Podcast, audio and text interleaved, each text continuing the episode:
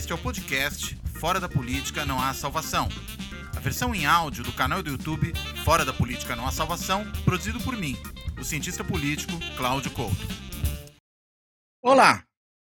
Nesse episódio do Fora da Política Não Há Salvação, nós vamos discutir a Lei de Segurança Nacional e o seu uso cada vez mais frequente por diferentes autoridades. E para tratar desse tema, eu convidei o meu amigo, meu colega, Floriano da Azevedo Marques, que é professor titular do Departamento de Direito do Estado da Faculdade de Direito da USP, a Faculdade do Largo São Francisco, e é também diretor da Faculdade de Direito do Largo São Francisco. E tem muitas qualidades e um defeito grave que é ser São Paulino. Mas fora isso, é uma boa pessoa e a gente vai aqui tratar desses temas. Bem-vindo, Floriano. Obrigado, Cláudio. Eu tenho com, com o Cláudio uma amizade de tantas décadas que a gente não pode falar, sob pena de passar recibo de velho, e um convívio muito, muito próximo, muito ah, amistoso, é, demonstrando que a tolerância é um traço que une as pessoas, né? É, sendo eu um São Paulino empedernido, convivo muito bem com o Cláudio há três décadas, sendo ele um corintiano é, irreparável, né? inconsertável. Empedernido Prazer também. estar com você. É isso aí. Muito bem. Floriano, tenta explicar para a gente esse uso né, cada vez mais frequente da, da Lei de Segurança Nacional, mas acho que talvez a gente possa começar a conversa é, primeiro tentando entender uma coisa. Essa lei aprovada ali ao final de 1983, governo Figueiredo, ainda durante a ditadura, é uma lei que foi de fato recepcionada pela Constituição de 1988 ou essa lei é uma coisa que deveria já ter sido uh, revista, ter sido até talvez perdido validez? Como é que você enxerga isso? Bom, vamos lá. Uh, eu acho que ela não foi recepcionada integralmente. Alguns dispositivos dela, ao meu ver, são compatíveis com a Constituição e, portanto, podem ser tomados por recepcionados. Né? Alguns deles perderam completamente o sentido, depois vamos falar disso. É mais um dispositivo que agora entrou na pauta, que é, é considerar crime contra a segurança nacional, atiçar as classes contra as Forças Armadas, perdeu completamente o sentido, se ele fazia sentido ah, na vigência do ato institucional número 2, o ato institucional número 1, um, não faz sentido mais no âmbito da Constituição eh, de 88, que inclusive coloca as Forças Armadas num papel institucional muito diferente daquele que a Constituição emendada né, de 69 trazia.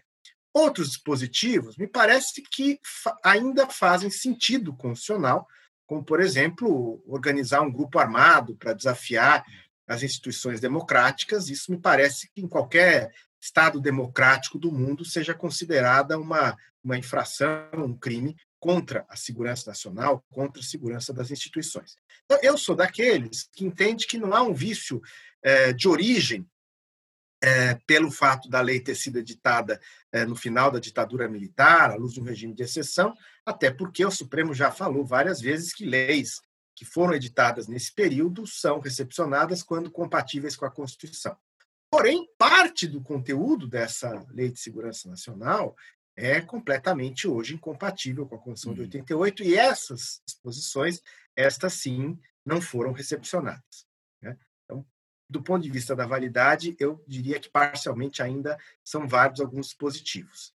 De outro lado, eu creio que é uma hora boa, e acho que é um momento importante, para revisitar esse tema e para redesenhar uma legislação que proteja as instituições democráticas contra atentados que possam ser, possam ser feitos contra elas. Né? Então, talvez essa rediscussão dos termos de uma lei de segurança nacional seja importante. E aí, se você tiver achar conveniente, a gente pode discutir algumas trilhas para essa rediscussão. Né. Hum. Ela é parcialmente válida, ainda aplicável, parcialmente foi é, não recepcionada, e mesmo a parte válida, a parte que segue vigente, merece ser rediscutida com toda certeza. Agora, que caminhos seriam esses? Porque acho que é interessante porque dá para saber que parte dela ainda faz sentido, que parte deixou de fazer diante da nova Constituição, e aí acho que até é interessante para discutir é, o que, que, poderia ser feito para rever, né? Por, por onde você acha que vai esse caminho? A Lei de Segurança Nacional, Cláudio, olhando tecnicamente, ela tem duas ordens de dispositivos. ela tem dispositivos que são próprios dela e que só estarão presentes numa lei de proteção da segurança nacional. Né? E tem outros dispositivos que qualificam como crime à segurança nacional condutas que seriam crimes não fossem o seu destinatário.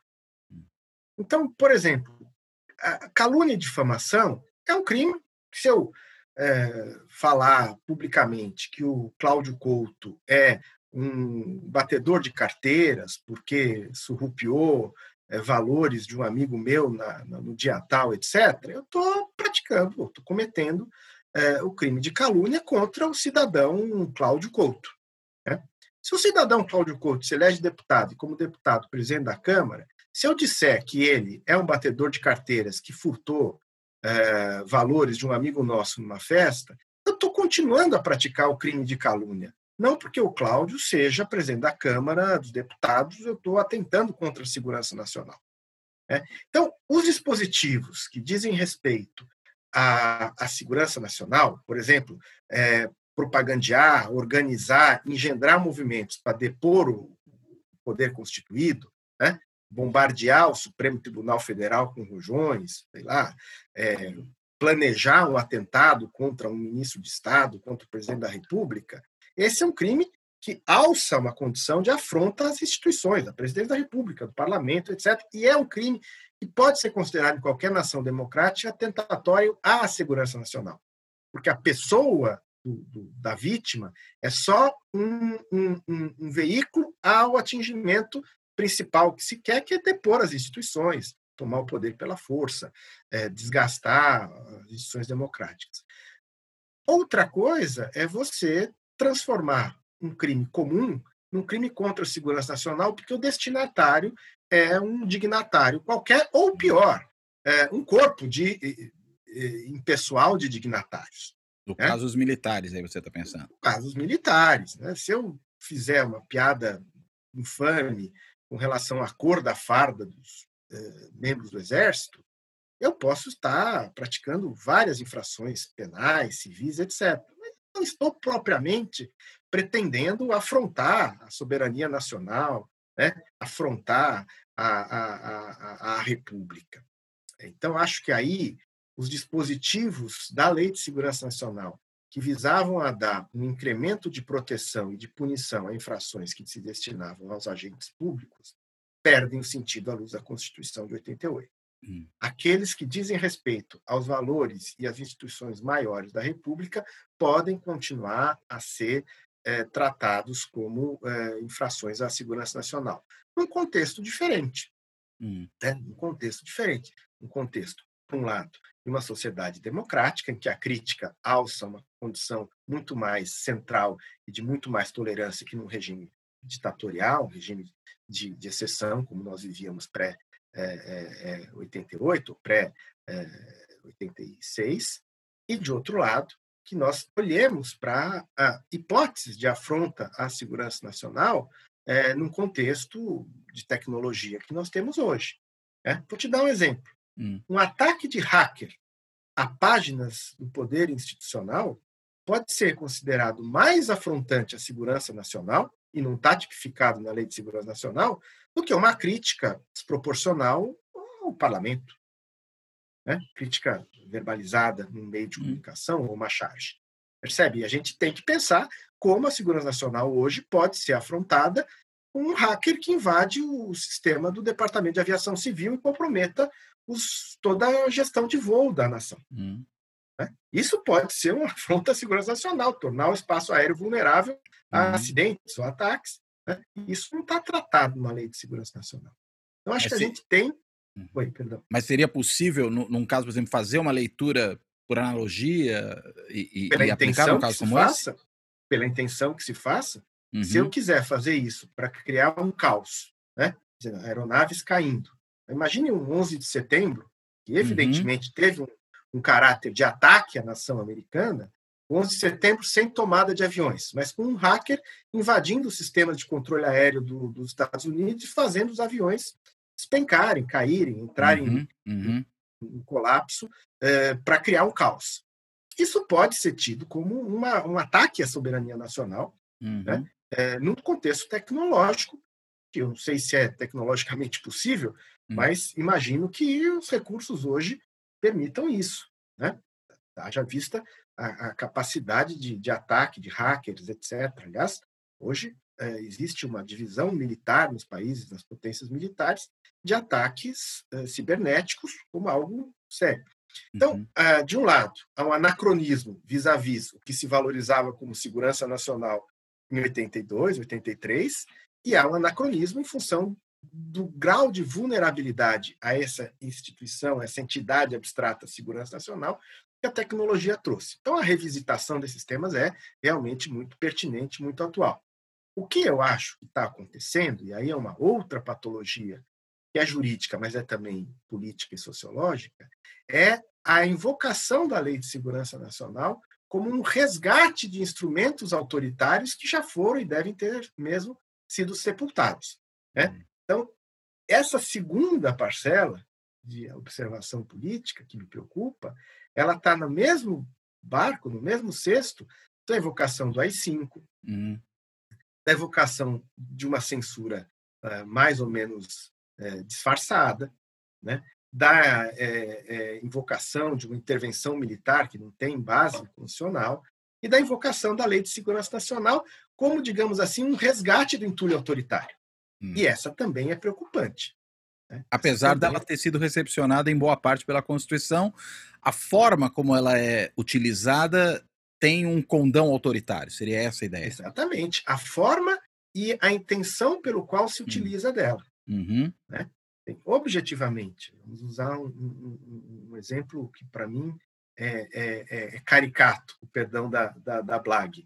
É, invocar a Lei de Segurança Nacional contra uma caricatura é realmente um resgate do, do que a gente poderia chamar é, de entulho autoritário, hum. ou de instrumental autoritário para um objetivo que também é autoritário, que é a censura. Né? É, há uma diferença entre você fazer um panfleto convocando as pessoas a praticarem atentados, fiquemos no brando, com rojões hum. às instalações militares, e uma caricatura que coloca os militares como alguém que pratica um ato é, criticável. Então, duas condutas, do ponto de vista da relevância para a segurança nacional, completamente diferentes. Né? Uma coisa é eu fazer um croquis de um projeto de colocar uma bomba numa adutora, né, querendo causar um colapso. Isso é uma, uma afronta tentatória à segurança nacional. Que foi né? o que tentou fazer o então capitão Jair Bolsonaro, né? Que levou a sua. começou o processo da sua exclusão das Forças Armadas. Uhum. Isso, naquela época, podia ser tomado como um ato punível ou processável pela Lei de Segurança Nacional. É, uma crítica a, vamos lá, se eu disser, ah, as Forças Armadas estão sendo tíbias no combate ao desmatamento da Amazônia, é uma crítica que está longe de querer parecer que eu estou é, é, é, assulando as forças populares para depor as Forças Armadas ou para aviltar a hum. instituição das Forças Armadas, que não são poder da República, mas são uma instituição é, da República. São coisas muito diferentes. Hum. Né? E tem que ser tratadas como coisas diferentes, sob pena da gente criar nichos de proteção exacerbada à crítica, à censura, à argumentação política, o que não é isso sim compatível com a Constituição de 88.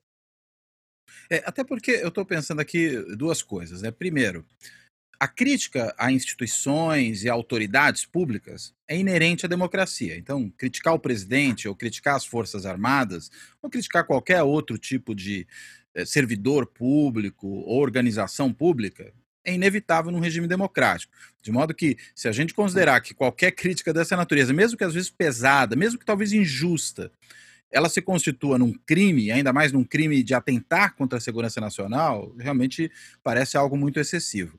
E o segundo é que, eh, quando a gente pensa especificamente, vamos falar ali do caso da caricatura né, do Aroeira sobre o, o presidente da República, né, em, em, que ele é associado ao nazismo.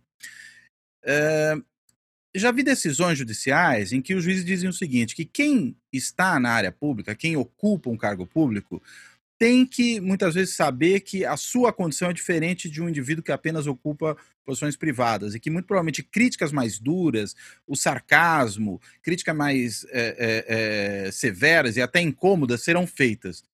isso faz sentido? E, e, mais ainda, né? Se isso faz sentido, torna ainda mais extremo o uso da Lei de Segurança Nacional num caso como esse, ou não? Sim, sem dúvida, sem dúvida. É, você imaginar, voltando ao que nós falávamos no começo, que o presidente da República, o presidente da Câmara, o presidente do Senado, é, estão blindados à crítica, uhum. qualquer crítica a eles é uma afronta à segurança nacional, é voltar a uma pretensão ditatorial de elevar o mandatário, o dignatário, a uma condição de incolumidade à crítica e, uhum. portanto, é, infenso ao debate democrático. Uhum. Isso é intolerável numa democracia. Claro que a crítica à pessoa do dignatário ela tem limites. Eu não sou um dignatário, mas eu exerço uma função uhum. pública lá, como você falou, sou diretor da faculdade. Se os estudantes né, me fazem uma caricatura dizendo que eu sou um, um, um uh, diretor conivente com o sucateamento do ensino superior, isso é uma crítica que eu tenho que tolerar, ainda que ache injusta. Uhum. Agora, se os estudantes divulgam um panfleto dizendo que eu estou pegando propina do fornecedor de, de, de, de merenda, fornecedor de, de refeições, é que eu tenho um mensalão do restaurante universitário, aí essa crítica se torna uma crítica criminosa, né, uma prática de calúnia, e eu vou exigir que a pessoa ou prove, não vai provar, ou ela seja responsabilizada, porque eu não uhum. sou obrigado, por ser agente público, a ser tomado como um criminoso que pega uhum. propina. Né? Eu não pego propina, não tem por que a pessoa me acusar disso e vai ter que se justificar. São coisas diferentes. Agora, eu posso ficar muito chateado, indignado, dizer que eu sou um, um agente do sucateamento do ensino público. Mas essa é uma crítica política eu tenho que responder dizendo por que exatamente, o que você é, é, entende por isso. Essa, entende por isso, né? Essa crítica pode me chatear, me amargurar. Hum.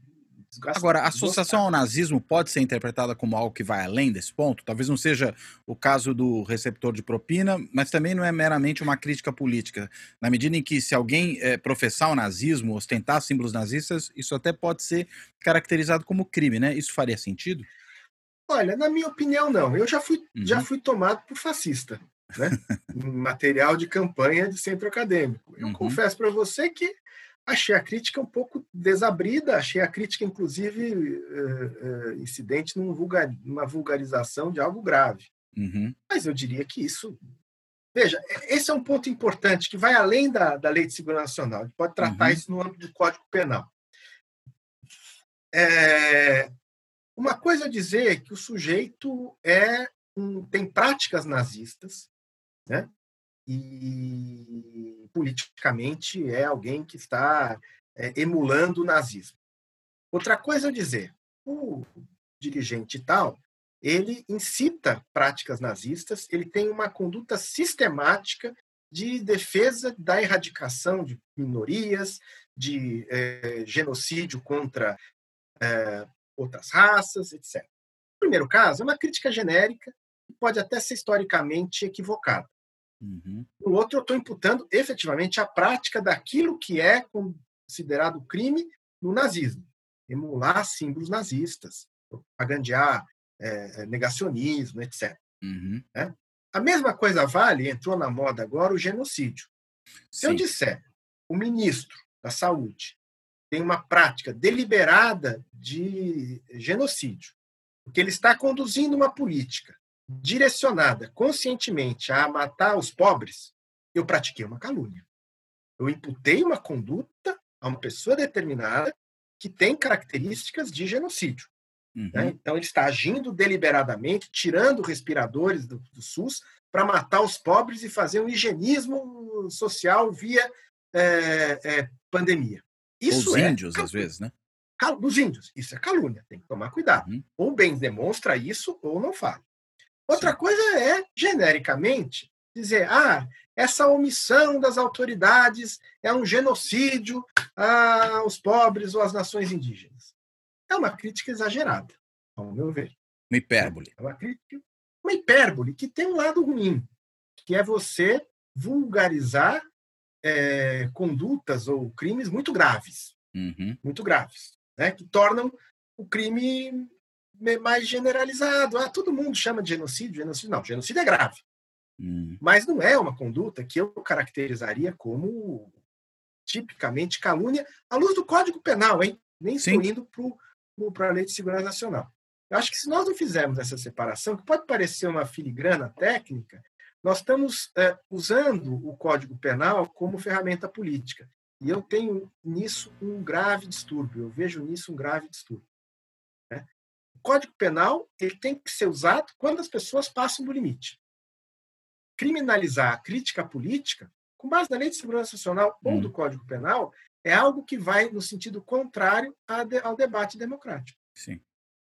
Agora, uma coisa, chama, uma coisa que chama muito a atenção na, na lei é o artigo 30, né? Eu vou até ler ele aqui, ó. Ele diz o seguinte: compete à justiça militar processar e julgar os crimes previstos nessa lei, com observância das normas estabelecidas no Código de Processo Penal Militar. É, por quê? Porque, afinal de contas, essa é uma lei, né, que vamos dizer, pega o cidadão comum e o leva para a justiça militar. Isso seria um dos casos de resquício autoritário, de alguma coisa que Eu não seria? isso não foi recepcionado. Ah, isso, é Isso não foi interessante. pensar. recepcionado, porque a, a, todo o tratamento da jurisdição na Constituição de 88, ele foi pensado no sentido de extirpar a jurisdição de exceção. Uhum, E esse é um caso típico de jurisdição de exceção, que alargava a jurisdição militar para além daquele campo restrito que se presta à competência da jurisdição militar. Essa parte processual, ao meu ver, não tem respaldo na Constituição de 88 e, é, como tal, não foi recepcionada. Eu não sei se o seu, se o seu ouvinte está familiarizado com o termo recepção. Acho que era bom É, explicar, Quando você né? tem uma ordem constitucional, ela quase que reinaugura o ordenamento jurídico. Hum, Mas ela não torna todas as leis anteriores a ela inválidas, senão teria um caos né, uhum, jurídico. No dia seguinte da Constituição, você não tem como ter um novo Código Civil, uma nova lei de inquilinato, Sim. uma nova lei penal. Não daria para você, junto com uma Constituição, ver todas as leis revigoradas e renovadas. Então, juridicamente, isso opera um, um- um efeito porteira. Né? Há leis que passam pela porteira da Constituição, porque elas são compatíveis com o texto constitucional, então elas são recepcionadas, e há leis que não passam nesse, nesse bloqueio constitucional. Como E elas às vezes são pode ser parte da lei, né? parte da lei. Parte da lei. né? Então, a ordem jurídica anterior tem que passar por esse filtro. E quem faz esse filtro? O, ju- o judiciário. Ou, num caso concreto, a aplicação ou não de uma lei não recepcionada, ou o Supremo em termos macros, quando isso, macro, quando isso é invocado perante o Supremo. Agora, a gente tem casos aqui em que o próprio Supremo né, tem sido o ator né, para fazer essa lei eh, avançar. Eu acho que um dos casos interessantes né, é aquele que diz o seguinte, né? Quer ver? Deixa eu pegar aqui o trecho, o artigo 22, que eh, não, não se pode fazer em público propaganda de processos violentos ou ilegais para alteração da ordem política ou social. Isso é o inciso 1. E aí, lá na frente, vai completar da seguinte forma: que se sujeita à mesma pena quem distribui ou redistribui fundos destinados a realizar a propaganda de que trata esse artigo, ou ostensivo ou clandestinamente boletins ou panfletos contendo a mesma propaganda. Isso me parece que é a base do inquérito das fake news, né? Inclusive no que se Sim. refere aos financiadores, né? Sim. E também aqueles que o- É. o- o pro- propagam as fake news, hoje não é mais só boletim ou panfleto, né? É pelo mundo virtual. Mas aí nas fake news a gente tem que separar as coisas, né? Hum, É, Existem fake news que são é, ilícitas por falsear é, verdades. uhum, Então, por exemplo, é, se eu usar da fake news para construir uma história de que é, o coronavírus foi inventado pelas universidades públicas brasileiras para promover a balbúrdia. hum. Isso é uma fake news, é algo impróprio que esses meios difundem e podem criar uma história de que o coronavírus foi criado pelas universidades federais para poder é, criar a balbúrdia. Os mesmos que Mas plantam isso não- maconha, né? É, para poder implantar mais maconha. É uma coisa, né, uma fake news que tem lá imputações de, de condutas, no mínimo, é, difamatórias, mas não, não, não caracteriza esse tipo de dispositivo. Outra coisa é eu, por meio do, da, da Deep Web ou do, do, do mecanismo eletrônico, eu propagandear a arregimentação e a ação de pessoas para é, é, justiçarem, chacinarem uhum. ministros do Supremo. Exato. Aí sim você está nesse caso. Ou fechar o né? Supremo Vamos, mesmo, né? ou fechar o Supremo, vamos limpar o Supremo, né? Uhum. Tá aqui a, o roteiro de, de, de, de, de vida aos finais de semana dos ministros, ele vai na padaria, ele leva o filho na aula de, de, de, de, de, de esporte, ou coisa que o valha, de judô, e, portanto, olha, se um carro bloquear e outro fuzilar, mata o ministro. Ele tem só dois seguranças no fim de semana. Isso não, isso aí você está fazendo, na verdade, uma é, deliberação, uma deliberada, perdão, deliberada ação para tomada do poder por meios violentos. Né? Vamos é, sequestrar e matar o governador para poder acabar com a quarentena. Isso é uma outra conduta, ambas no ambiente virtual, ambas propagandeando alguma um ódio, né? enfim. Mas uma coisa é o ódio difuso aos professores universitários plantadores de maconha. Outra coisa é o, a ação, né, o engendramento de ações, como pareceu ter sido investigado e apurado no inquérito das fake news, contra membros do poder e contra o poder. Né? É, eu costumo dizer, é, dar esse exemplo, porque ele é um exemplo quase caricato. Né? Ninguém vai depor o ministro Supremo jogando rojões sobre o Supremo. Sim. Mas ali há uma violência simbólica né, de um grupo organizado que está testando limites de uma tomada violenta do poder. Né? Fechamento do, do, Supremo, morte aos ministros, né? ameaças ao ministro, né? cerco às residências, isso começa a tangenciar um outro tipo de infração. É um bombardeio simulado ali, mas na realidade ele pode talvez estimular bombardeios reais, algo assim? Simbólico ou só pela simbologia ser, mesmo? Exatamente. Não, não, a simbologia já é em si perigosa, hum. mas ela é, ela caminha numa escalada de testes de limites. Hum. Né? É, se você permitir que é, seja apedrejada a fachada de um palácio, a partir hum. daí, para você passar ah, os limites da, da, da, do domínio do palácio, ocupar o palácio e dele não sair mais, né? Os movimentos entrópicos na história são assim. Né? A tomada do Palácio do Inverno começa com uma manifestação de cerco. Né? Por qualquer tipo de ideologia. Né? Uhum. Por qualquer tipo de ideologia. Né? A esquerda e a direita. A tomada da violência do poder ela pode ser o que for, mas ela é antidemocrática. Ela não respeita os camanais democráticos de acesso ao poder. Embora a própria lei ela, ela, ela vamos dizer, exclua né, da, da condição de crime a discussão de doutrinas, né? E, e às vezes aí também a gente tem uma, um espaço, né, para para dizer o que, que está, se está ou não se está fazendo. Né? Não, nós estamos só discutindo em termos teóricos, digamos, uh, uma teoria da revolução né? ou não. Nós estamos, na verdade, incitando pessoas como os 300 do Brasil que se acamparam na frente do Congresso e alegaram que tinham armas e tinham até um campo de treinamento militar próximo a Brasília, é, nós é, é, iremos de fato nos preparar para uma eventual tomada do poder. Né? Inclusive com vídeos né, que apareceram na internet em que essas pessoas chamavam de fato para ações militares concretas, né? ou pelo menos davam a entender que isso poderia vir a acontecer. Bom, Cláudio, acho que existem fronteiras que são nítidas, uhum. né? Se você resolver lá na Fundação Getúlio Vargas dar um curso de pós sobre história da ação marxista no mundo uhum. ocidental, né? E discutir as ações, a estratégia do leninismo, a estratégia do foquismo, a estratégia é, do lá, movimento é, Baden-Meinhof, etc. Você está uhum. discutindo as doutrinas. Se você resolver que seus alunos façam uma atividade prática de incursão guerrilheira experimental, você passou do ponto da discussão da doutrina e você está fazendo uma ação que é uma ação que tangencia uma afronta. Você vai dar uma garrucha para cada um, né? E fazer uma simulação da tomada de Havana. Podemos treinar isso na prefeitura de São Paulo, por exemplo. É, é, é um exercício disso. Ou, por exemplo, né? Vamos dar um exemplo de 2013. Enquanto as massas estavam é, defendendo catraca livre ou fim da corrupção, etc., havia manifestações discutindo linhas doutrinárias.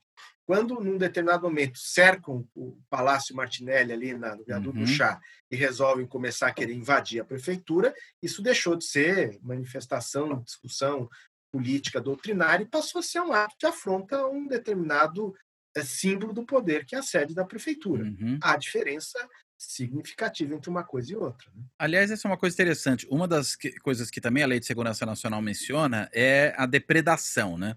Aí eu fiquei pensando, bem, essa aí é uma possibilidade, por exemplo, enquadrar os black blocs que tem na depredação de patrimônio público e privado exatamente o uhum. seu formato de ação. Né? A ideia é a gente faz a violência contra coisas para tentar ressaltar a desimportância que se dá à violência contra pessoas. Esse é um dos lemas aí que os black blocs usam. Então, é, faria sentido, nesse caso, usar contra eles ou até contra um manifestante que de repente resolve jogar uma pedra numa vidraça né, usar contra eles a lei de segurança nacional. Mas me parece que seria, não sei se no caso dos black blocs, mas num manifestante isolado, algo excessivo, não? Eu acho. Bom, eu, eu, eu tenho é, críticas doutrinárias à concepção filosófica dos black blocs uhum. bastante, bastante firmes, do meu ponto de vista. Acho que são, é um equívoco, e é um equívoco que acaba, ao fim e ao cabo, gerando manifestações violentas de outro tipo, né? Eu acho que tem um pouquinho essa derivação e gera uma reação da violência que, no mais das vezes, acaba sendo pior do que a manifestação em si. Mas isso não vem ao caso. Hum. Eu acho que existe uma diferença entre um sujeito atacar uma pedra numa vidraça, o que é crime, crime de dano, punível no Código Penal, não é uma conduta bonitinha, é crime, uh, e se organizar para tomar a prefeitura. São duas coisas diferentes, seja uhum. pelo, pela, pelo móvel, seja pela simbologia. Uhum. Né? Então, são dois tipos de infração, dois tipos de infração punível, mas uma segunda tem um outro lado. Ela está desafiando não só o patrimônio, não só a segurança das pessoas, porque é falso que a vidraça não tem uma pessoa atrás, né? Claro. Você tem risco às pessoas, né? Um crime de dano, um crime de potencial perigo, e, ao mesmo tempo, você tem uma simbologia. Eu estou enfraquecendo o poder simbólico de uma instituição para demonstrar que ela é frágil e que, portanto, ela pode ser desconsiderada, extinta. Né? Uhum. Se, quando, quando, aí sim, veja, vou usar um termo para dizer que eu estou aliviando. Quando, nos ataques do PCC, o PCC passava a metralhar e a jogar coquetéis em postos da polícia, ali ele não estava só trocando tiros com a polícia, como acontece nos confrontos, né? Quando a polícia chega e pega uma quadrilha estourando o caixa eletrônico. Ali tem troca armada, bélica, mas não é um crime uhum. contra a segurança nacional, troca de tiros de quadrilhas de assalto a banco com a polícia. Isso é crime, mas não é crime. Agora, se um grupo armado, PCC, resolve atacar um quartel da polícia para demonstrar que a polícia cede a eles, você tem uma escalada nisso. Hum, isso é, é importante. Além, do, além de matar as pessoas, eu estou querendo fazer uma afronta à polícia. E estou dizendo, a polícia está dominada. A polícia é instituição, né? Organização. Instituição, exatamente. Então tem uma diferença entre trocar tiros com a viatura que chega para coibir o crime e atacar um quartel. Aí você está desafiando a instituição militar, está dizendo, sociedade, nós, criminosos, estamos tomando o poder.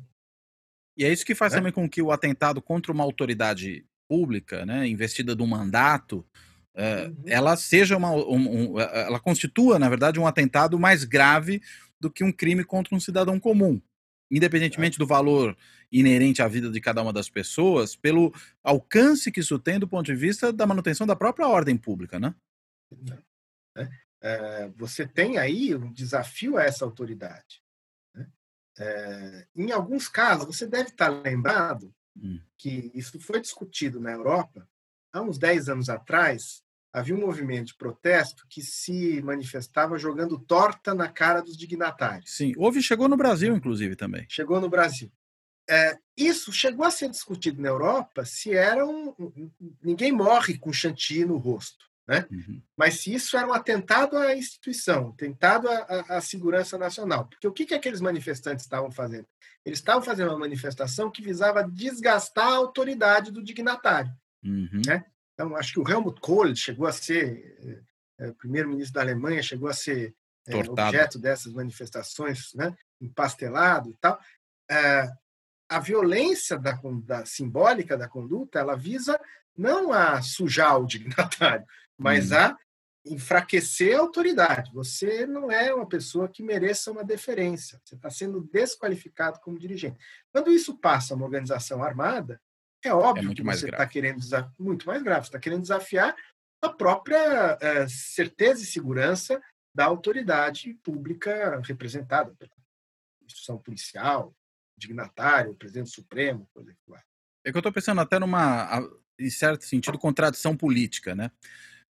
A Lei de Segurança Nacional, para além, claro, dessa utilização por parte do Supremo Tribunal Federal nesse inquérito das fake news e dos atos antidemocráticos contra manifestantes vinculados ao bolsonarismo, ela também foi muito instrumentalizada pelo próprio governo Bolsonaro, o ministro da Justiça mesmo, lançou mão disso, agora o ministro da Defesa, contra críticos do governo. Uhum. Uh, e o curioso é pegar um caso que para os bolsonaristas é sempre uma situação incômoda, que é o assassinato da Marielle Franco.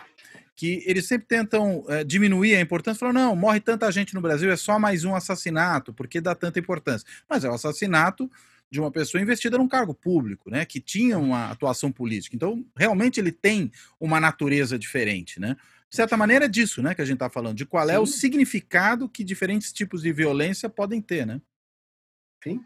É, é, isso é uma, uma simbologia bastante clara é, de como você é, demonstra que uma força armada existente ela não tem deferência às é, instituições democráticas representadas por um parlamentar eleito, por exemplo, uhum. né? se você você conhece bem a história, no auge da guerrilha colombiana, hum. as uh, forças armadas eh, revolucionárias de esquerda, elas visavam a sequestrar e matar prefeitos do interior, hum. demonstrando que naquelas regiões não existia autoridade que se sobrepujasse a, a delas. Uhum. Eles atacavam exatamente prefeitos e vereadores que, do ponto de vista da, da, da, República Colombiana, podiam ter pouca importância. Um vereador de um, de um departamento ali no interior do, do, da, da, Colômbia, mas era o poder sendo minado, o poder sendo. O poder oficial, é, né? Poder oficial, dizendo aqui é um território das Farc, aqui não é mais um uhum. território do governo da Colômbia. Né? É, e muitas vezes matavam recrutas, soldados, pelo fato de estarem fardados. Uhum. Nós vamos alcançar o representante da autoridade, porque a autoridade aqui somos nós. Então, esse é um, um, um, um diferencial entre uma coisa e outra. Agora, como eu disse, eu acho que esse uso, digamos assim, sensório da Lei de Segurança Nacional, ele é nefasto à própria segurança nacional. Ele confunde a pessoa sujeita à crítica com a instituição.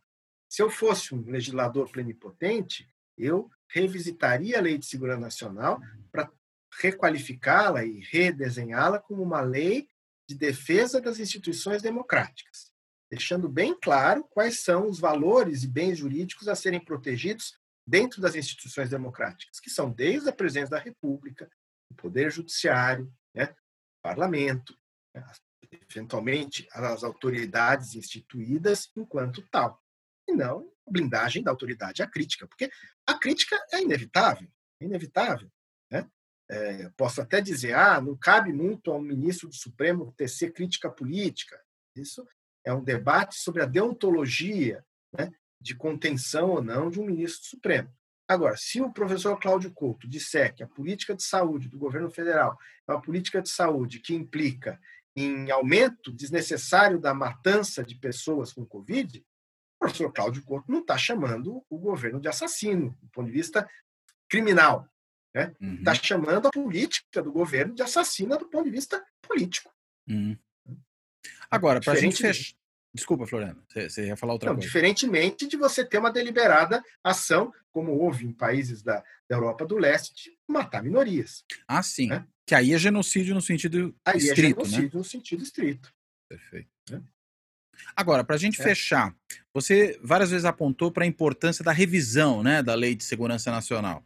É, a minha dúvida é, é, mais no sentido da oportunidade. Né? Muitos falam: olha, está ficando claro que ela não serve mais. Só que justamente agora nós vivemos um momento de muita, muito acirramento né, dos ânimos políticos, uma polarização política radicalizada, creio eu, em boa medida por conta do próprio governo que tem né, essa ação no sentido de sempre radicalizar cada vez mais. É, é momento para rediscutir a Lei de Segurança Nacional? É, uma boa avaliação, uma boa, uma boa questão política. É, eu diria que num, num cenário de polarização, esse debate pode derivar para uma, uma, uma, um debate enviesado. Mas, ao mesmo tempo, eu acho que esse uso é, de vulgarização da Lei de Segurança Nacional ele vai tornar inevitável que o parlamento acabe por enfrentar esse tema. Ou o Supremo. É, ou o Supremo.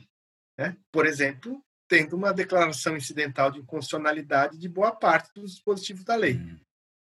Que ele próprio está é, mobilizando, né? Também. Ele próprio está mobilizando.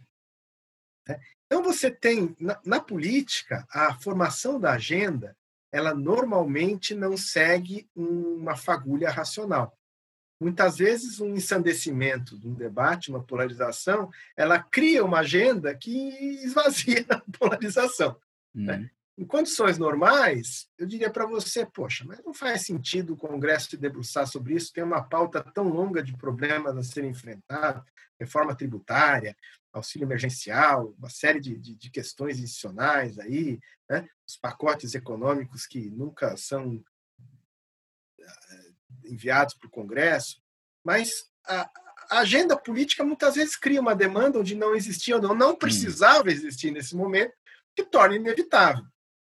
Você há de convir comigo que, é, se nós estivéssemos falando há dois anos aqui, nós nunca ia imaginar, íamos imaginar que tivesse uma mobilização tão grande do Congresso para discutir uma lei de fake news.